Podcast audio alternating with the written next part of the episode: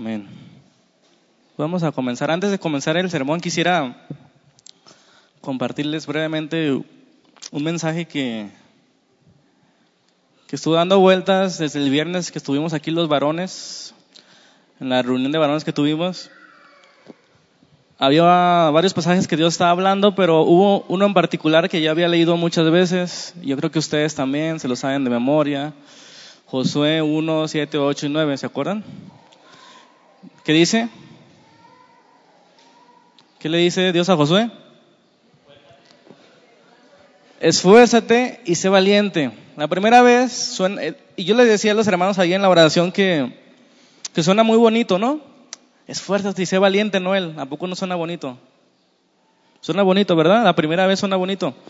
Esfuérzate y sé valiente. Pero yo pensaba, ¿por qué le está diciendo eso Dios a Josué? ¿Por qué nos está diciendo eso Dios a nosotros? Y piensa en lo contrario a eso que viene siendo, no seas cobarde ni débil. Qué fuerte. Se me hizo muy fuerte esa palabra. No seas cobarde, cristiano, no seas débil. Es lo que está diciendo el Señor, esfuérzate, sé valiente, sé fuerte, sé valiente. O sea, en otras palabras, no seas cobarde ni debilucho. Y hermanos, el cristianismo es para valientes. No es fácil estar aquí. No es fácil levantarse temprano a la oración. No es fácil venir temprano a la oración. No es fácil perseverar en el buen camino de la santidad. No es fácil. Y Dios nos dice cada día, tres veces le dijo a Josué, esfuérzate y sea valiente. Mira, que te esfuerces y seas valiente. Te ordeno que te esfuerces y seas valiente. Es una orden ya, porque Dios sabe que cuántos de nosotros somos débiles. Vemos las circunstancias y comenzamos a llorar, comenzamos a ser débiles, comenzamos a bajar nuestras manos y el Dios quiere y nos ordena que seamos valientes, que seamos esforzados. Si te gusta oírlo de manera bonita o en palabras fuertes, no seas cobarde, cristiano. No seas débil. Sino medita en la palabra, que no sea parte de tu boca este libro de la ley. Medita en él todo el día y todo lo que hagas te saldrá bien. Amén. Vamos a abrir nuestras Biblias en Hechos capítulo 2, versículo 3. El sermón número 6 de nuestra serie Cristianismo, el origen. Sermón número 6 lo titulé El Evangelio es para todos. Hechos capítulo 2, versículo 3 dice la palabra y se le aparecieron lenguas repartidas como de fuego, asentándose sobre cada uno de ellos, y fueron todos llenos del Espíritu Santo y comenzaron a hablar en otras lenguas según el Espíritu les daba que hablasen. Amén. La semana pasada vimos tres puntos, que el cristianismo no es lo que nosotros hacemos, que el cristianismo es un Dios vivo, un Dios que sigue actuando, ¿verdad? Un Dios no es el hombre, no es lo que el hombre hace por Dios, sino lo que Dios les hace a los hombres y lo que Dios hace por medio de los hombres. Por eso mucha gente no viene al cristianismo porque tienen un concepto equivocado y eso es por nuestra culpa. Ellos mejor se quedan en su religión. Porque si supieran verdaderamente lo que ofrece la iglesia, lo que ofrece el Evangelio, hermanos, ellos vendrían rápido como esas promociones de gratis, ¿verdad? Irían rápido. Si les dijeran mañana una noticia de que el sorteo Tex, si se conocen esa empresa, está regalando casas a las primeras 100 personas que van, ¿qué van a hacer ustedes mañana? No van a esperarse hasta mañana, van a irse desde hoy. Es más, no van a esperar a que termine la predicación, van a irse corriendo a formarse para porque las primeras 100 casas son gratis. Hermanos, si la gente supiera lo que es el Evangelio, vendría corriendo, pero no sabe, porque el, enemigo ha cegado su entendimiento, por un lado, y por el otro lado los cristianos no están predicando el Evangelio, no están viviendo el Evangelio. La mayoría de nosotros decimos, vamos a la iglesia, ¿verdad? Pero la iglesia no es un edificio, como vimos la semana pasada, sino son almas vivas que aman al Señor con todo su corazón, que se gozan, que se postran, que le busquen. Eso es la iglesia, personas vivas han sido rescatadas del infierno, que han sido trasladadas de las tinieblas a la luz admirable. Eso es la iglesia, personas lavadas con la sangre de Cristo. Nosotros tomamos y debemos desechar la idea, hermanos, de que los domingos estamos visitando al Señor como una visita formal. El cristianismo no es eso. El cristianismo es personas transformadas por el poder de Dios. No es porque tengamos que estar aquí a, la, cierta hora, es porque nuestras vidas han sido cambiadas es porque nuestras vidas anhelan estar con nuestros hermanos en la comunión, anhelan del Señor, anhelan buscarle, anhelan obedecerle. Eso es el cristianismo. Y decíamos la semana pasada que la mayor bendición no es el perdón de los pecados, sino el don del Espíritu Santo, que es lo que nos hace estar vivos espiritualmente hablando. Es lo que nos hace querer las cosas espirituales, desear obedecer a Dios, porque antes estábamos muertos en nuestros delitos y, nuestros pecados, pero Dios nos dio vida con su espíritu. Ese es el mayor regalo. Vimos que es el Pentecostés, dijimos que era una fiesta que se celebraba 50 días después de la Pascua, ¿verdad? La primera Pascua dijimos que era cuando los judíos, perdón, los israelitas salen de Egipto, Dios los libra por medio de plagas y por el brazo fuerte del Señor salen de Egipto y cuando el última plaga van a llevar la muerte a los primogénitos del Señor dice, si ustedes ponen la sangre del cordero, un cordero inmolado, y la ponen sobre sus puertas, el ángel no, matará a sus primogénitos. Eso fue la Pascua, el Cordero. Eso fue la primera Pascua y el primer Pentecostés fue 50 días después de ese día que salieron. Ellos entregaban, se llama las fiestas de las semanas o la fiesta de las primicias. Ellos entregaban las primicias de sus cosechas después de la Pascua. Por eso se la llamaba así. Y curiosamente decíamos que el primer Pentecostés después de que Jesús resucitó, ¿cuál fue? El que estamos leyendo en Hechos capítulo 2. 50 días después de que Jesús resucitó, de que la verdadera Pascua se ha cumplido, el Cordero inmolado por Dios murió para perdonar nuestros pecados, ese día el Señor derrama de su espíritu. Las primicias, las primeras primicias espirituales son cosechadas aquí. Entonces el cristianismo es una religión, vamos a decirlo así, donde Dios ya no está muerto. No es un Dios muerto, no es un Dios de muertos, sino Dios sigue actuando, Dios está vivo, Dios está actuando como lo actuó en la antigüedad, a veces diferente, a veces este, distinto, pero sigue actuando. Dios sigue hablando como le hablaba Adán, ¿verdad? No auditivamente, pero sí por medio de su palabra, por medio de cantos de oración, por medio de oraciones. Dios sigue derramando su gracia como la derramó con Noé cuando iba a destruir aquel mundo. Dios sigue teniendo propósitos como los tuvo con Abraham, sacándolo de su tierra y su parentela y dándole mejores propósitos espirituales. Dios sigue teniendo, Dios sigue manifestando su poder como con Moisés, ¿verdad? Con fuerza sacó de la esclavitud de la tierra de Egipto cuando nosotros vivíamos allá en el mundo. Lo triste es que nos pase como al pueblo de Israel, después de ver todas las señales, las diez plagas, las maravillas, su nube, su fuego, queramos regresar atrás a los pepinos que teníamos en Egipto. No deseamos la leche, no deseamos el lugar donde fluye leche y miel. Nos importan más las cosas terrenales y nos decaemos otra vez. Esfuércense y sean valientes. Este mundo no es fácil más fácil. Pero Dios está con nosotros, Dios ha vencido al mundo.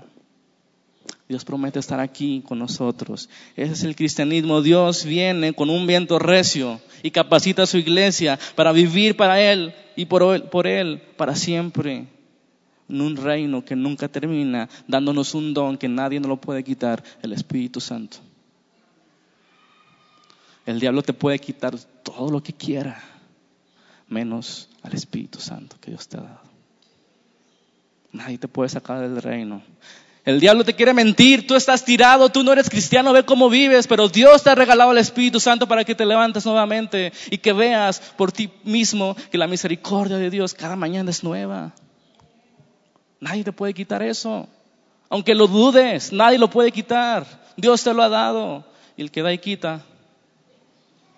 ¿La verdad que no? Entonces vamos a, ver tres puntos hoy. Número uno, el cristianismo no es una experiencia religiosa. Punto número uno.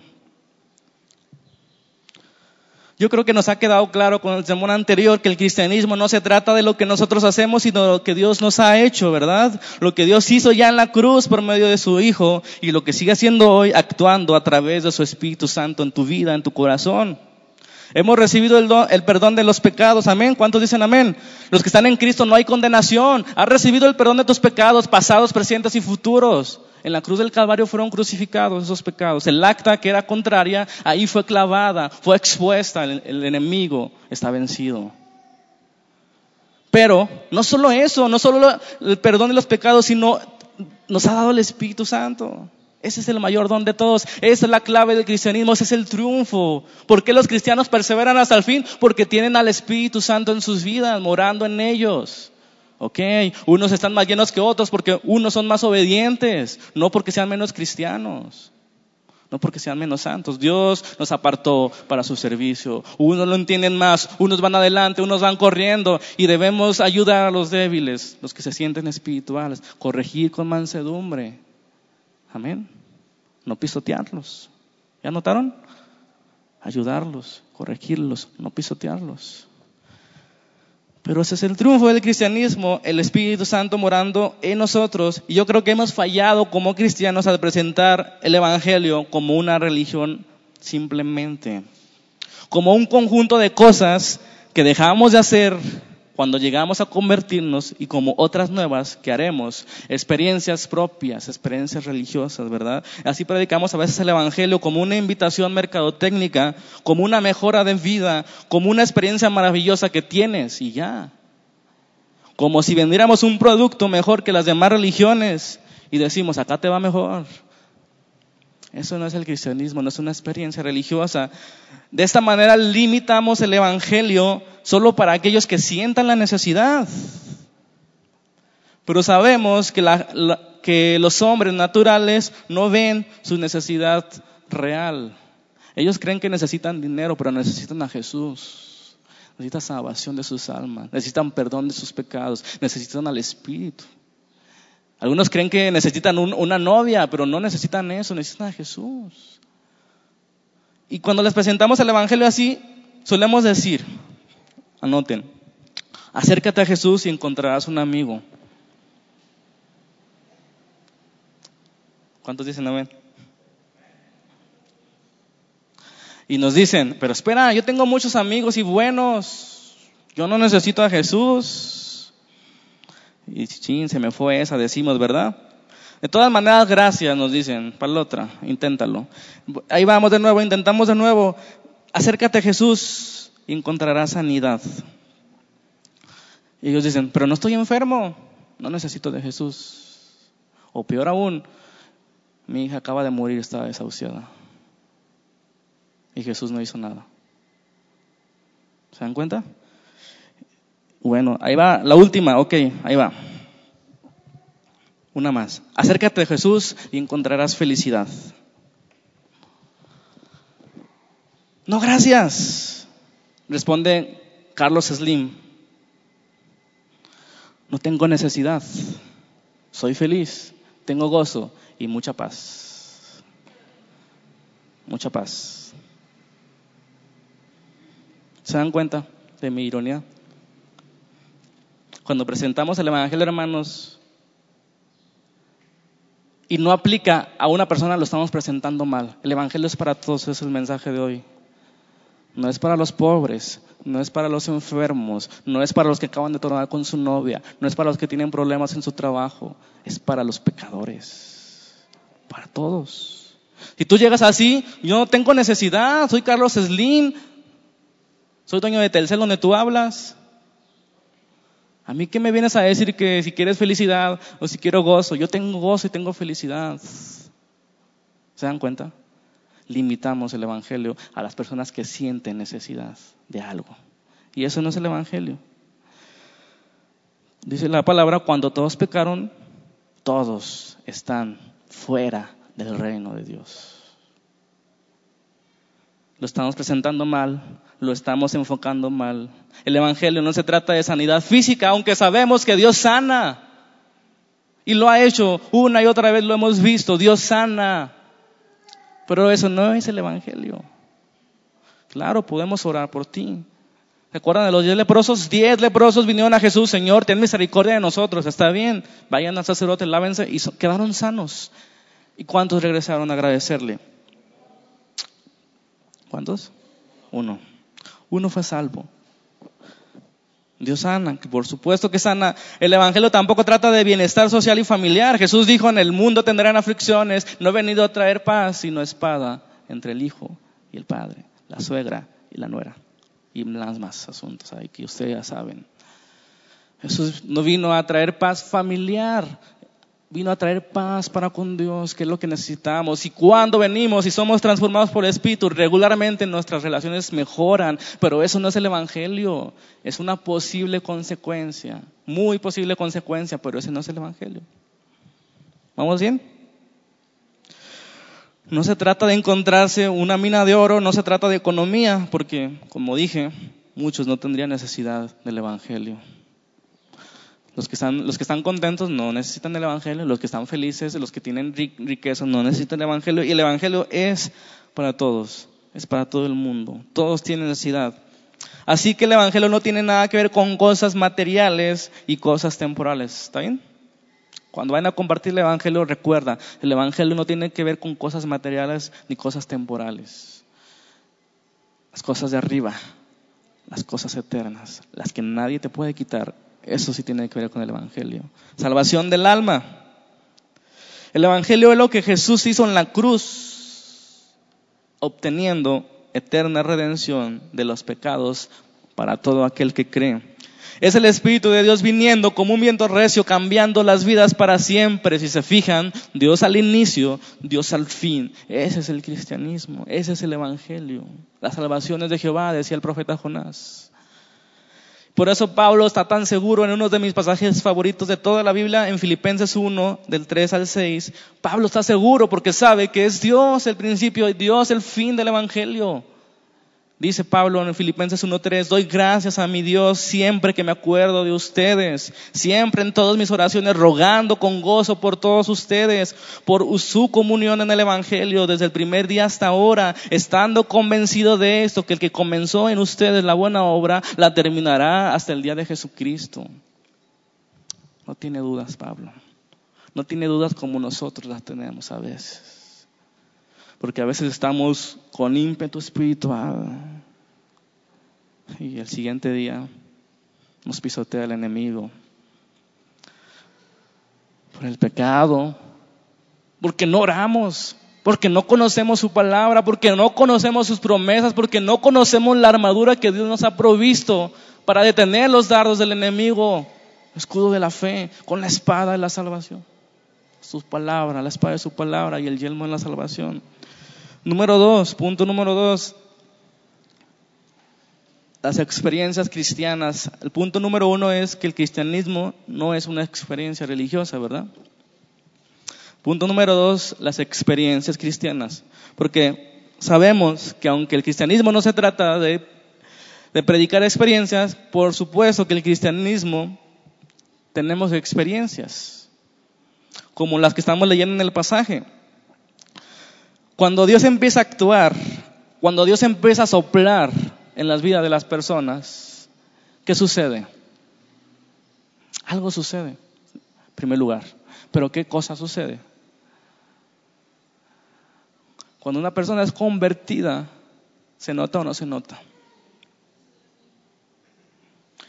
La gente comienza a asombrarse por un lado y por otro lado comienza a burlarse. Allá te dices cristianito, ¿Ya te cambiaste de religión? No, Dios me ha cambiado el corazón, eso es el cristianismo, no me cambié de religión. Simplemente estoy en un lugar donde se predica de la Biblia acerca de Dios. Y allá no se predica sobre eso. Tradiciones, tradiciones y tradiciones. Eso no cambia a nadie. Eso solamente provoca fanáticos. Como si fuera un equipo de fútbol. El cristianismo no es un equipo. El cristianismo es la verdad de Dios revelada a los ojos de las personas. La sangre de Jesucristo cubriendo de todo pecado y el Espíritu Santo viniendo a morar. Cuando sucede eso, hermanos, algo sucede. La gente de alrededor se asombra. ¿Qué le sucedió a ese borracho? ¿Qué le sucedió a ese mujeriego? Dios le sucedió. Hechos capítulo 2, versículo 3, aparecieron lenguas repartidas como de fuego, asentándose sobre cada uno de ellos. Y fueron todos llenos del Espíritu Santo y comenzaron a hablar otras lenguas según los espíritus le daba que hablasen. La semana pasada vimos que el primer día del Pentecostés después de la Pascua, cumplida en Jesucristo, es una de las tres fiestas de los judíos. Y aquí el Espíritu aparece por primera vez a morar en los creyentes.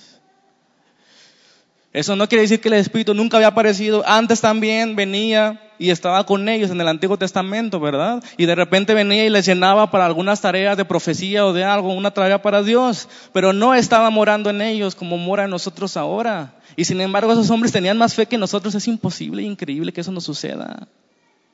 Como Moisés, sin el Espíritu morando dentro, creía lo que Dios estaba haciendo. Todas las señales que Dios hizo a través de Moisés, es increíble. El, el, Espíritu Santo había estado con los discípulos de Jesús, ¿verdad? Abriendo sus ojos para que entendieran las escrituras, estando con ellos, confortándolos, hablándoles, etc. Entonces, ¿qué sucedió aquí? Causa confusión que la vida cristiana parece, según lo que estamos así leyendo a la ligera, que el cristiano primero es convencido por el Espíritu y después de un tiempo el Espíritu viene con poder. Esto suele confundir a los cristianos.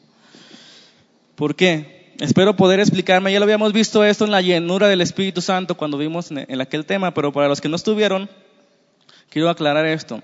La confusión se da porque aquí se nombra en Hechos capítulo 1, versículo 5, el bautismo del Espíritu Santo. ¿Se acuerdan? Ustedes van a esperar la promesa para que sean bautizados por el Espíritu no dentro de muchos días. Vamos a leer Marcos 1, 7. También hace, hace dos semanas dije que todo cristiano entra al reino a través del bautismo del Espíritu Santo. No hay ningún cristiano que no sea bautizado por el Espíritu.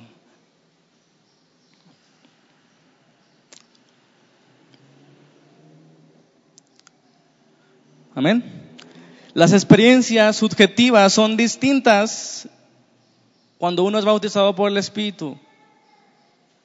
Y algunos no tienen alguna experiencia visible. Y eso no significa que no hayan sido bautizados por el Espíritu. Las personas de Hechos 2 que estamos leyendo aquí hablaban en lenguas, ¿verdad? Ok, vamos a leer versículo 7. Y predicaba diciendo, Juan el Bautista, Viene tras de mí el que es más poderoso que yo, a quien no soy digno de desatar encorvado la correa de su calzado. Yo a la verdad os he bautizado con agua, pero, ¿qué dice? Él los bautizará con el Espíritu. Ese es el trabajo de Jesús. Es el trabajo del que viene atrás de Juan. Juan era el que iba a preparar el camino del Señor. Él bautizaba con agua, pero viene uno atrás de mí, más poderoso que yo, que no soy digno, que Él los bautizará con el Espíritu. ¿A quién? A los creyentes, a todos. Amén. Jesús bautizaría con el Espíritu a todo creyente. Hermanos, es la única forma de entrar al reino de Dios siendo bautizados por el Espíritu, haber recibido por el Espíritu, haber sido convertidos por el Espíritu. Esa es la identificación oficial del reino de Dios. Amén. ¿Cuántos tienen IFE? Si no tienes IFE, tú no puedes entrar a algunos lugares, tú no puedes hacer ciertos trámites. Esa es tu identificación como mexicano, ciudadano mexicano, la, única identificación infalsificable, porque todavía el IFE se puede falsificar. Para entrar al reino de Dios es el bautismo con el Espíritu Santo. Amén. Ese es el sacramento inquebrantable, infalsificable del nuevo pacto. Ustedes saben en el Antiguo Testamento, en el Antiguo Pacto, la señal, ¿cuál era? Al octavo día, la circuncisión del prepucio, ¿verdad?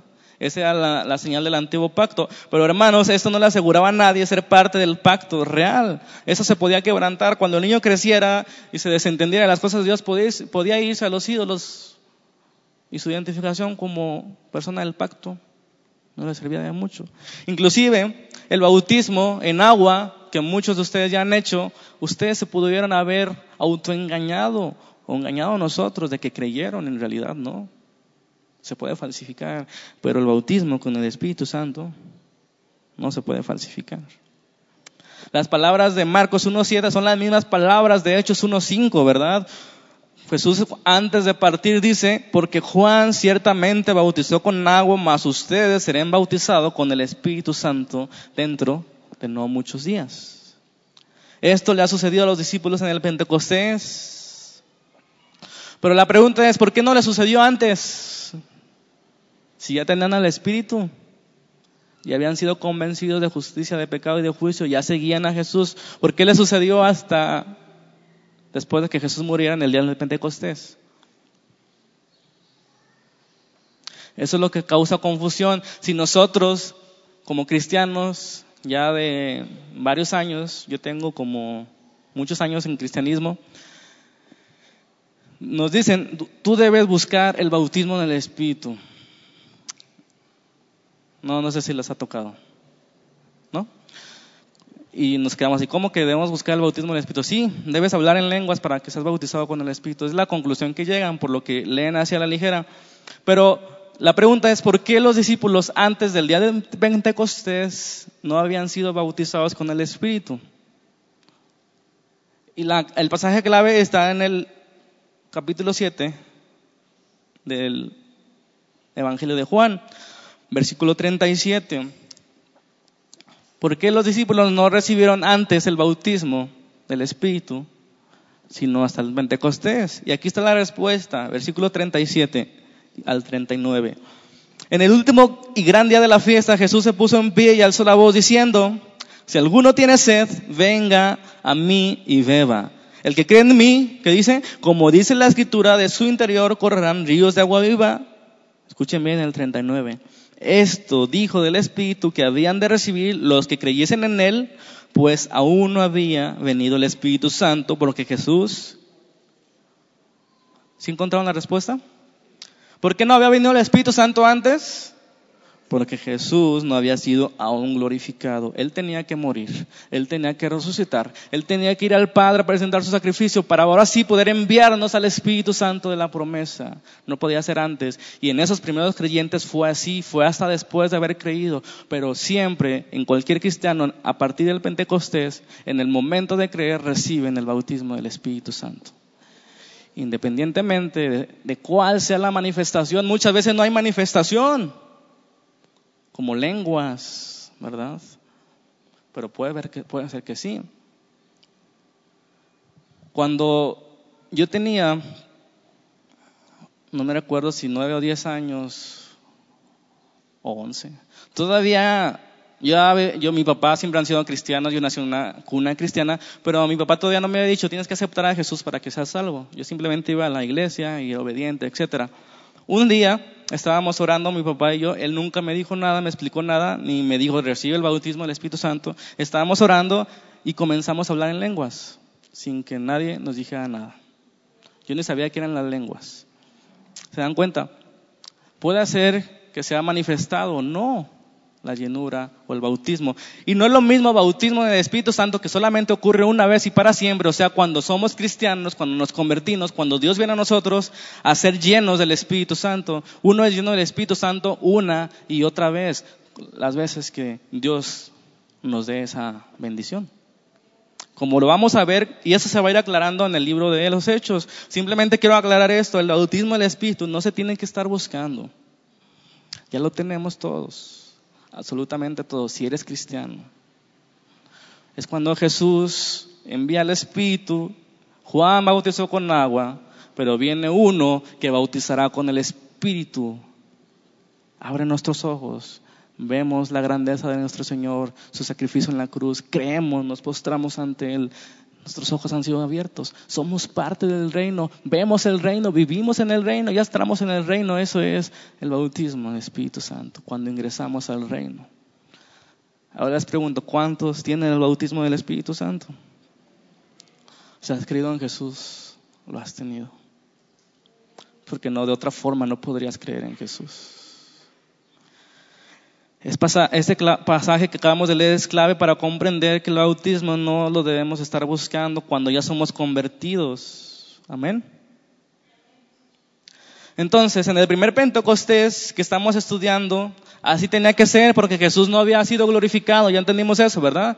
Ellos no habían recibido el Espíritu porque Jesús no había sido glorificado. Pero cuando Jesús se fue, diez días después de que Jesús le dijo, aquí esperen la promesa del Padre, aquí no se muevan de Jerusalén, ellos fueron llenos del Espíritu, ellos fueron bautizados en el Espíritu y comenzaron a hablar nuevas lenguas.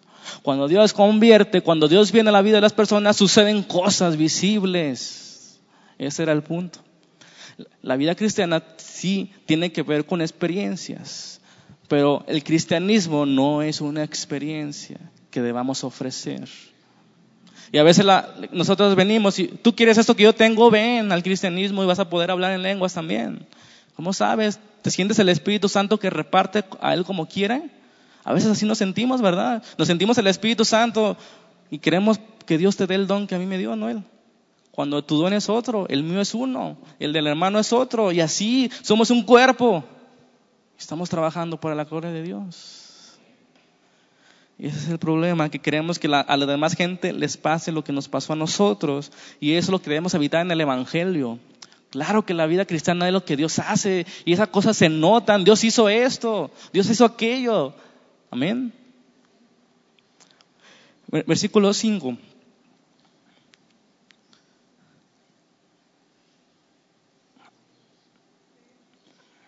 De Hechos 2, ¿verdad?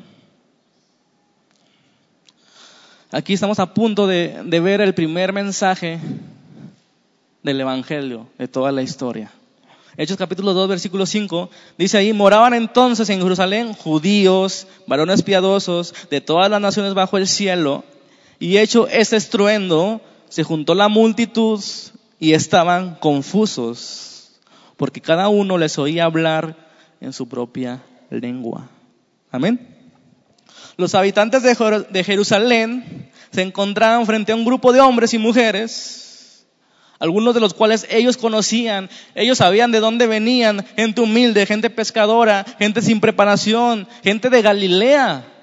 Cuando ellos escuchaban de Galilea, era sinónimo de ignorancia cultural. No sé a qué equivalga de aquí de México, de nuestra ciudad, pero cuando ellos escuchaban Galilea, decía Natanael cuando le llamaron, ¿puede salir algo bueno de Galilea? Pero Dios dice que escogió de lo más vil y menospreciado para avergonzar a los sabios. Qué bueno, ¿no? Qué bueno para los que se creen, los fariseos que se creían que ellas eran los hijos de Abraham. Dios escogió gente de Galilea para avergonzar a los que saben. Estos eran los hombres que estaban ahí hablando nuevas lenguas, lenguas extranjeras. Y los otros estaban confusos porque le escuchaban hablar. Era una fiesta famosa, la fiesta del Pentecostés, porque venían todas las regiones judíos a Jerusalén a entregar sus primicias, sus, su, lo que marcaba la ley. Y cuando estaban ahí escucharon un estruendo y, hombres, un viento recio, lenguas le aparecieron como de fuego y empezaban a hablar nuevas lenguas. Y ellos entendían. No se explicaban cómo gente que nunca había estudiado algo sabían varios idiomas. Estaban atónitos, maravillados sorprendidos. Versículo 7, estaban atónitos y maravillados diciendo, mirad, ¿no son galileos todos estos que hablan? ¿Cómo pues les oímos nosotros hablar cada uno en nuestra lengua en la que hemos nacido? Imagínense, ahora que está el mundial, gente que viene de Alemania, de Inglaterra, de África, y un grupo ahí comienza a hablar en todas las lenguas esas.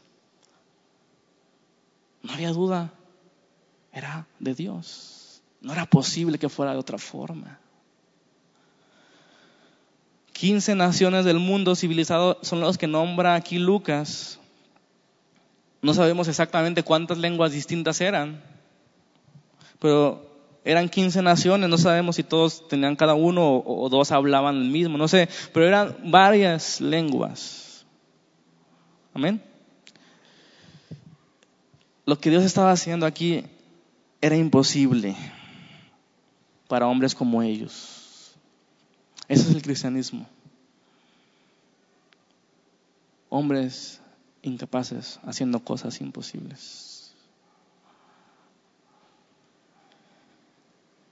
Hombres de Galilea estaban hablando otros idiomas, llenos del Espíritu, predicando las maravillas de Dios. Qué impresionante. Esas personas que iban ahí escuchaban, ¿verdad? Y esto era parecido a lo que sucedió en la Torre de Babel, donde todos fueron confundidos, pero ahora a la inversa. Ahora todos hablaban y todos entendían. Ese es el Dios que adoramos. Dios haciendo lo imposible. No había, lo que quiero recalcar aquí, hermanos, no había forma, y ellos lo sabían porque eran de Galilea, no había forma que ellos hablasen otras lenguas más que Dios actuando en ellos. Así, nosotros, no hay forma de ser salvos a menos que sea Dios. Y eso debe ser evidente para las personas. Cuando Dios viene a nuestras vidas y nos transforma, las personas deben decir, ¿qué es eso que les está sucediendo? Y no sucede eso, ¿verdad? ¿Qué es eso lo que le está sucediendo? Nosotros hemos fallado como creyentes porque en el, a veces en el afán de probar que nuestro Dios es poderoso, anunciamos noche de milagros. ¿No? Nos creemos el Espíritu Santo. Hoy vamos a tener milagros. ¿Tú quién eres para decir que ahora tenemos milagros? Es Dios el que reparte como quiere, cuando quiere.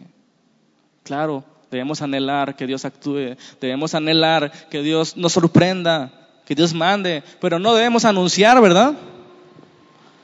No debemos anunciar milagros, noche de milagros, cruzada de milagros, venga por su milagro. Y, y la gente viene, porque la gente quiere un milagro. Pero ellos no quieren el milagro que Dios quiere hacerles que sean bautizados con el Espíritu, que sean cambiados, que sean renovados, que sean restaurados, que sus ojos vean a Jesús. Ellos no quieren, ellos quieren el milagro económico. Si bien nos va, ellos quieren un milagro de sanidad. El punto es, de lo que hoy la gente ve como milagros o lo que nosotros anunciamos como milagros, hay la duda si eso es de Dios o no. Y en ese momento no había dudas de que lo que estaba pasando era de Dios. Entonces no debemos nosotros hacer el papel del Espíritu Santo. Si Dios quiere mandar señales, que las mande. Nosotros predicamos al Dios que transforma vidas. Amén. Esto nos lleva al punto 3 y último.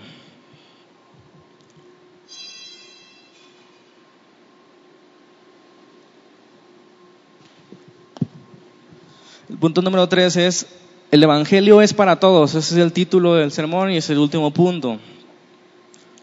Al punto uno dijimos que el cristianismo no es una experiencia religiosa. Punto dos, sin embargo, el cristianismo tiene experiencias que son visibles para otros. Número tres, el Evangelio es para todos. Estamos en el Pentecostés, con la venida del Espíritu en plenitud para la iglesia ha sucedido algo impresionante, algo increíble. Y debemos tener siempre esto en mente, hermanos, cuando Dios se manifiesta, cuando el Espíritu se manifiesta, siempre es para gloria del Señor. Y eso no debe quedar a duda. Si vemos nosotros una cruzada de milagros, si vemos que la gloria lo reciben los hombres, rechacemos esas cosas. No son de Dios. Las manifestaciones del Espíritu no son desordenadas, son para glorificar a Dios no son para causar vergüenza ante los ojos de la gente, para glorificar a Dios. Y aunque algunos se burlarán, otros serán asombrados porque cuando Dios actúa no hay lugar a dudas. Fue Dios, fue Dios. Definitivamente fue Dios el que hizo eso.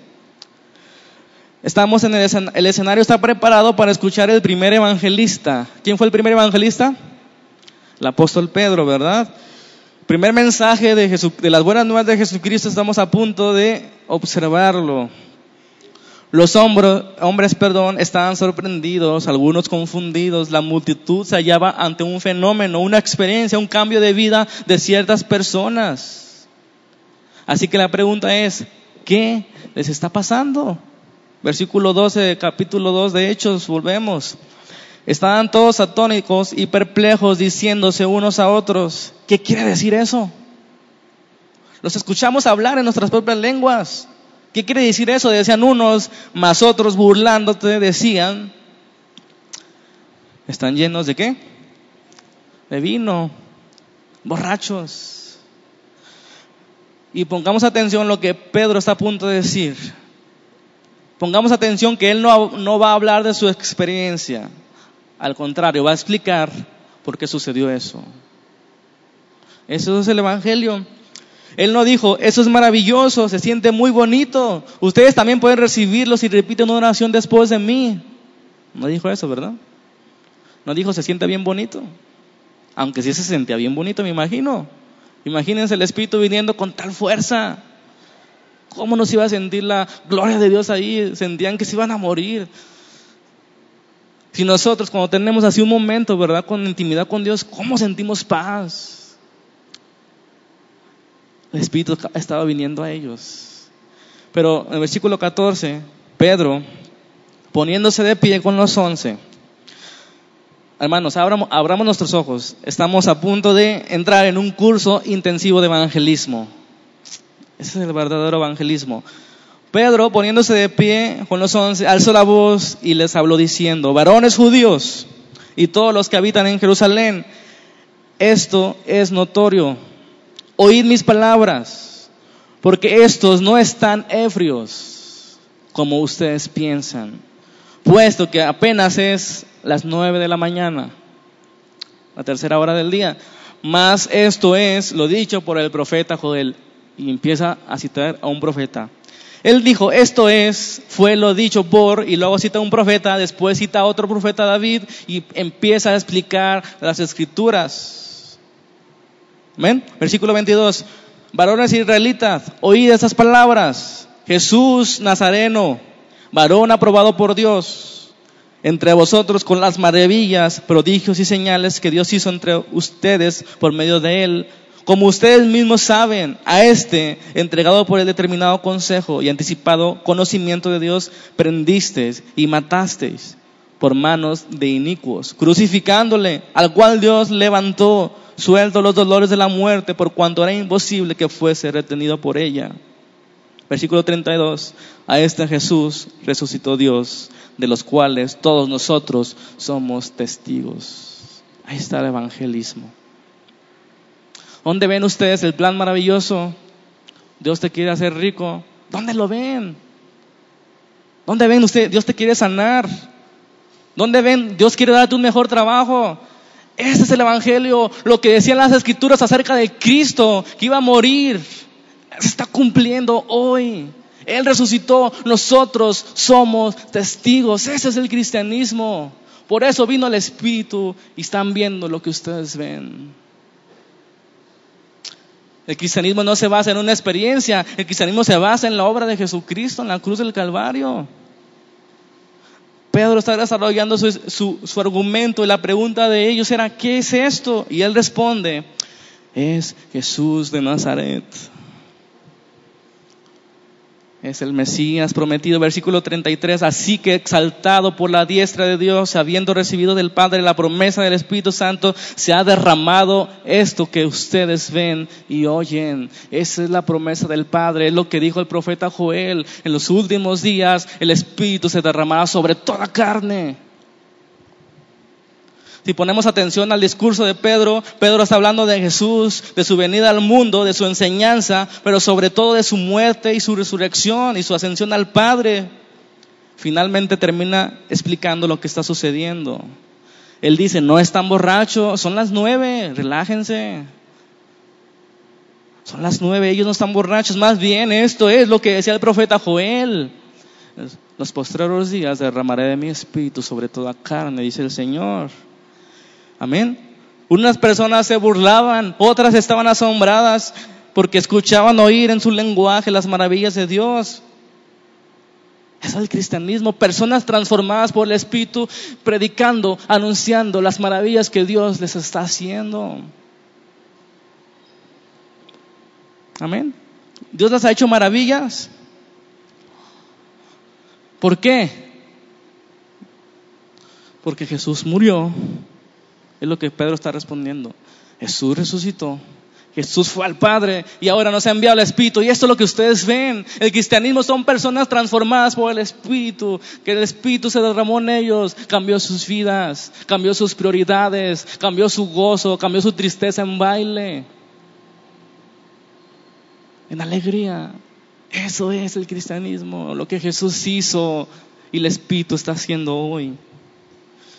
Amén. ¿Cuántos han sido transformados? Pero fíjense bien, el problema es cuando ponemos nuestra experiencia propia, porque cada uno tiene una experiencia distinta en el cristianismo, cada uno es manifestado el Espíritu de distinta manera, como Él quiere. El problema es cuando nosotros ponemos el Espíritu, nuestra manifestación o nuestra experiencia como mensaje esencial. Mira, Dios cambió mi matrimonio, puede cambiar el tuyo. ¿Cómo sabes si su necesidad es otra? Él necesita ser salvo de sus pecados y lo después, después vemos lo demás. No importa si él se va a morir mañana, ¿qué importa su matrimonio? ¿Dónde está su alma? ¿Qué importa si no tiene un buen trabajo, si él se va al infierno al rato que salga de aquí? El Evangelio es así, es para todos, ninguna excepción, todos necesitan de Dios. Ahora, hoy es el día de salvación y debemos anunciarlo de esa manera como personas que están a punto de morir y necesitan salvación. El cristianismo son hechos reales, hechos objetivos. ¿Cuáles hechos? Jesucristo murió por los pecados del que cree. Él ha resucitado conquistando la muerte para darnos vida eterna. Él ha subido al Padre para darnos a su Espíritu, llenándonos, transformándonos para siempre en nuestras vidas. Eso es el Evangelio, eso es el cristianismo, hechos objetivos. No importa cómo funcionó en tu caso, no importa de dónde te sacó el Señor, lo importante es que Jesús murió, Jesús resucitó, Jesús fue al Padre y te ha dado el Espíritu Santo. Eso no cambia, eso es para todos. Eso es el Evangelio. Cuando vemos, cuando predicamos un Evangelio que no aplica a Carlos Slim, estamos predicando mal. Amén. El Evangelio es para todos, todos necesitan de Dios. Entonces pero termina, eso es lo que ustedes ven, cristianismos, cristianos transformados por el poder del Espíritu Santo. Unos salieron de las drogas y del alcoholismo, otros del narcotráfico, unos de, la, de su religiosidad, otros eran machistas y golpeadores, otros eran mujeres infieles y prostitutas, otros mentirosos, malos hijos, malos padres, otros estaban al borde de la muerte teniendo una enfermedad y Dios los rescató. Eso es. No sé cuál fue en tu caso el milagro, pero Dios es sacándonos del hoyo, cualquiera que sea nuestro pecado, dando vida espiritual, vida eterna, vida en abundancia, porque no ha venido, el enemigo viene para robar y destruir y matar, pero Jesús vino para dar vida. Vida mediocre, vida en abundancia. El pasaje que leímos en Juan 7, el que cree en mí, como dice la escritura, de su interior correrán ríos de agua viva. De tu interior correrán ríos de agua viva. Eso es el bautismo del Espíritu. Eso es lo que Dios les hace. Pedro está citando a dos profetas Joel y David. Esas profecías anuncian a Cristo. Siglos antes de que Él naciera, siglos antes de que Él muriera, fue anunciado. Son hechos objetivos, ¿verdad? Jesús murió, Jesús resucitó, subió al Padre, etc. Eso sigue siendo el mensaje de hoy. Eso sigue siendo el objetivo del Evangelio. Hermanos, no importa si la persona sea nerviosa o tranquila si la persona sea optimista o pesimista, si sea rico o pobre, si tenga problemas o no en su familia, si sea alcohólico o drogadicto, el Evangelio es para él, lo necesita, necesita Jesús que murió por los pecados del que cree. Necesitas agarrar la promesa, necesitas tener el salvavidas, necesitas recibir el don del Espíritu Santo para caminar lo que sigue de la vida espiritual. Al principio decía, no es fácil la vida cristiana. No es para cobardes, no es para débiles. El Señor nos da la fuerza y nos dice cada día, te ordeno que no seas débil ni cobarde. Te ha dado el Espíritu Santo. De tu interior correrán ríos de agua viva. Juan capítulo 6, versículo 29. Preguntaban los discípulos, ¿qué tenemos que hacer para realizar las obras que Dios exige? El versículo 29 dice, esta es la obra de Dios. ¿Cuál es la obra de Dios? Que crean en aquel a quien Él envió. ¿Cuál es la obra de Dios? Que crean en Jesucristo. ¿Cuál es la voluntad de Dios? Que te conozcan a ti, al único Dios verdadero y a Jesucristo, a quien has enviado. Sigue siendo. Hermanos, nosotros no predicamos experiencias, porque muchas personas no necesitan experiencias. Es más, ellos las tienen en sus religiones, esas experiencias. Yo las tengo mejores, mira. Estoy más contento que tú, tienes cara de amargado. Sí, yo tengo cara de amargado, tal vez. El mundo a veces no necesita experiencias, necesita a Jesús. Por supuesto que el cristianismo es una vida espiritual de experiencias, porque si el espíritu viene a morar, ríos correrán en nuestro interior. Ríos de agua viva correrán en tu interior. Y comienzan a salir palabras que tú no pensabas que salían de tu boca. Dios te comienza a capacitar de una manera, comienzas a hablar, comienzas a comportarte en tu escuela distinto, en tu trabajo. Dios está actuando, ríos de agua viva en tu interior. Pero debemos avivarnos, debemos buscar su palabra, debemos buscarlo en oración, si no volvemos a, atrás otra vez, tristes y decaídos. Claro que hay, claro que hay experiencias en el cristianismo, amén. Pero vuelvo a repetir, esa no es la base de nuestra fe. Sigue siendo Jesús. Son sus obras y no las nuestras lo que nos salvan. Su obra en la cruz. Cuando preguntan, ¿tú crees en la salvación por obras? Y yo sí, en las obras de Jesús que hizo por mí. Las obras que Jesús hizo por mí. Y por ti, si es que tú crees en el Evangelio. Y cuando eso sucede, hermanos, testimonios abundan, ¿verdad? Dios me sacó de las drogas. Dios me sacó del alcoholismo, etc. Pero no pongamos eso por delante del Evangelio, porque pues, si no encuentras un drogadicto, pues no vas a poder predicar el Evangelio, ¿verdad? ¿Están de acuerdo? Pablo decía en 2 Corintios 4:5, no nos predicamos a nosotros mismos, sino a Jesús como Señor. No nos predicamos a nosotros mismos. Y yo les pregunto, ¿Dios había hecho cosas en la vida de Pablo? Muchas más que en las tuyas y las mías juntas. Pero él decía, no nos predicamos a nosotros mismos, sino a Jesús como Señor. Por eso el Evangelio no es acércate a Jesús para que obtengas lo mismo que yo. No todos necesitan salir de las drogas. No todos necesitan salir de las novelas. Es un chiste malo, ¿eh? No todos necesitan un don espiritual, ¿verdad? Ya estoy a punto de terminar no solo es el hecho de que los profetas hablaron de Jesús, de su sufrimiento, de su resurrección, hermanos, sino el hecho que revela que Dios tiene un gran propósito para el mundo. ¿Por qué envió Dios a su Hijo al mundo? ¿Qué necesidad tenía Dios de enviar a su Hijo al mundo? Eso revela que Dios tiene un plan maravilloso, ¿verdad? Dios tiene un plan maravilloso, ¿están de acuerdo? Pero no es lo que el mundo cree cuando nos decimos plan maravilloso. El mundo, el hombre natural, escucha plan maravilloso y piensa en un Jetta 2017. El mundo escucha plan maravilloso y piensa en una mujer modelo con ojos azules. 90, 60, 90. La gente escucha un plan maravilloso y piensa en una casa de sus sueños, una mansión con vista al mar, etcétera. Dios tiene un plan maravilloso. Vida espiritual. Reino, un reino para siempre. Libertad para los cautivos. Descanso para los quebrantados. Salvación de los pecados. Y un don que nadie te puede quitar. Los ricos prosperan, pero después morirán.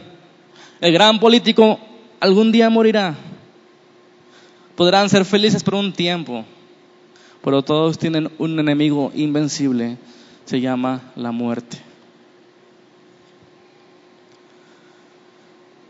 Esa es la historia, grandes hombres, hombres fuertes, que solucionan problemas, que mejoran el mundo, que inspiran a la raza humana, sin embargo, mueren y dejan al mundo igual, o peor. Los problemas siguen ahí. Lo que ellos resolvieron en tantos años, mueren y vuelven a surgir los problemas. El mérito queda en la historia. Y yo doy gracias a Dios por esos hombres, ¿verdad? Que de alguna manera aportaron a la humanidad, que trajeron libertad de la esclavitud, etc. Pero hermanos, Dios tiene un propósito y un plan maravilloso, el cual ni la muerte puede detenerlo. Hechos 2.23, a este, entregado por el determinado consejo y anticipado conocimiento de Dios. De esto trata el cristianismo. Nos enseña que la muerte de Cristo no fue un accidente por el cual debamos llorar. Ni siquiera fue algo que los hombres se propusieron y lo lograron por sí mismos. Ese era el plan anticipado de Dios. Enviar a su Hijo. Enviar a su Hijo. Y eso, hermanos, es el mensaje de igual manera para el triste, para el cansado, para el rico, para el pobre, para de personalidad retraída, para el extrovertido. Necesitan a un Dios que los salve de sus pecados. Porque la muerte llegará tarde o temprano. Ese es el mensaje del cristianismo, un Dios eterno, un gran Dios que reveló su plan desde años atrás y lo está llevando a cabo. Lo llevó a cabo en la cruz y lo ha llevado a cabo con su espíritu ahora, morando en los creyentes. ¿Para qué? Para que se lo guarden, para ser testigos, decía Hechos 1.8. Para esto vendrá el Espíritu Santo y recibirán capacidad. ¿Para qué? ¿Para quedársela guardado viendo novelas? Está bien, vean una o dos. Máximo una. Dos no, ¿eh? Pero para eso no es esta vida. Para que seamos testigos, como dijo Pedro, nosotros somos testigos de su muerte y de su resurrección.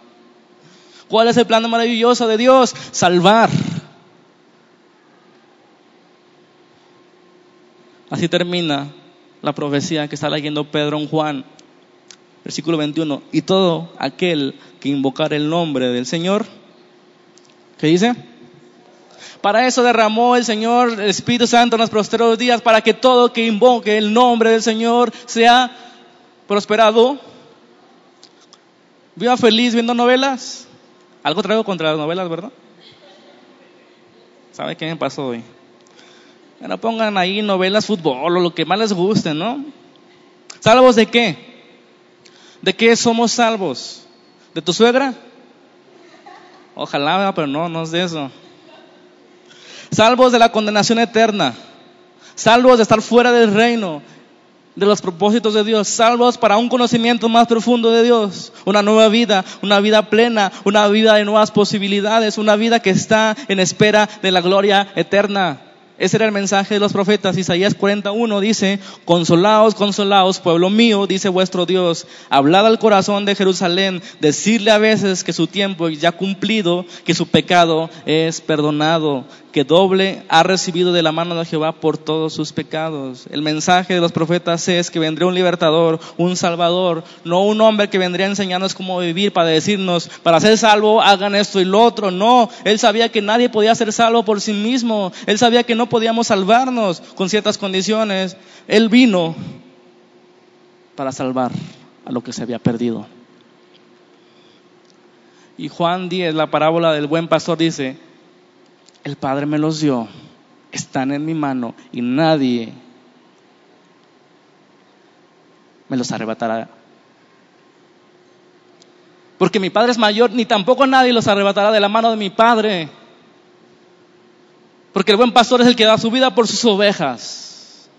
Ese es el Señor. Dio la vida por nosotros. Versículo 24 de Hechos 2, el cual Dios levantó suelto los dolores de la muerte, por cuanto era imposible, era imposible que fuese retenido por la muerte. Él era Dios hecho carne. La muerte no podía retenerlo. Él la conquistó, rompiendo en pedazos las cadenas de la muerte. Como dice Corintios 15, ¿dónde está, un muerto, hijón? ¿Dónde está, sepulcro, tu victoria?